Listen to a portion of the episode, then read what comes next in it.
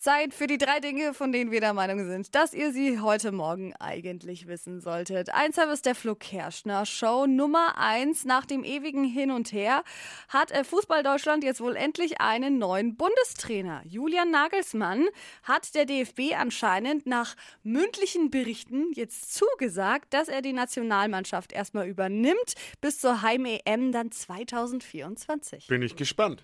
Moderatorin und äh, Kristallerbin Viktoria Swarovski, kennen wir alle, ne, von Let's Dance, die Moderatorin. Ja.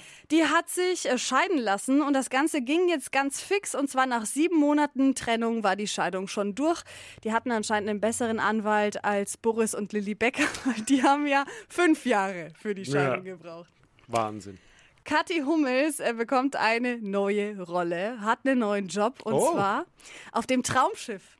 Spielt Ernsthaft? da an der Seite von Florian Silbereisen. Ja, Wahnsinn, Ah, Da spielt oder? jetzt mittlerweile irgendwie gefühlt auch jeder mit, oder?